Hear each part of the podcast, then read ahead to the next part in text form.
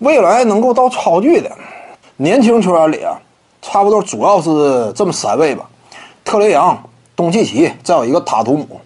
他们仨呢，说实话啊，也各自有对标的超级明星。就目前看，明显有这种苗头。以特雷杨来讲呢，他对标的超级明星是谁？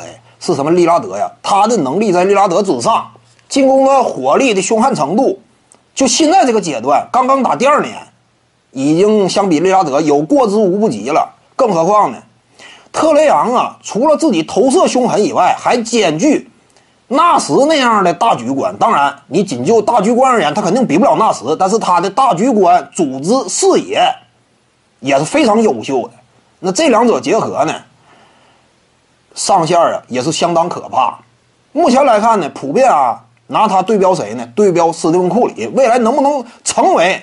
像库里那样的划时代巨星，这个不见得，但是起码非常值得期待。这是这个特雷杨嘛？东契奇呢，就有点类似于啊，起码数据展现上呢，有点类似于这个勒布朗詹姆斯，而具体打法这块呢，有点类似于胡子球手。他属于什么二合一，对不对？呃，怎么讲呢？不是说他比那两位都强，而是说他整体风格呢，跟这两位有一定的相似之处。未来呢，前途也是非常光明。对不对？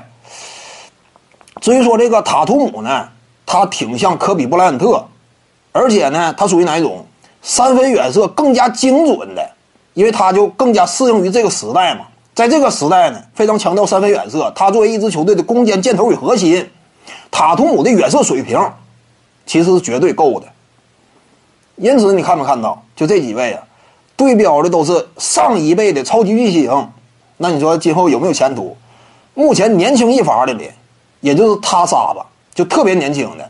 你像米切尔呢，前途多少显得有点坎坷，对不对？至于说呃莫兰特呢，还有待进一步完善，或者说打更多的比赛，给我们留下更多的参考依据。仅就目前来看，他还是怎么说呢？还得是谨慎看好吧。所以最看好的、最有可能成长为超级巨星的，目前是这三位。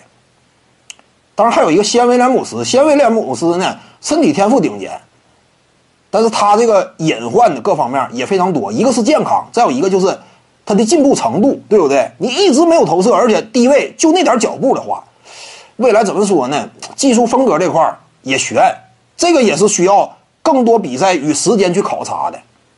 徐静宇的八堂表达课在喜马拉雅平台已经同步上线了。各位观众要是有兴趣的话呢，可以点击进入到我的个人主页当中，在专辑页面下您就可以找到它了。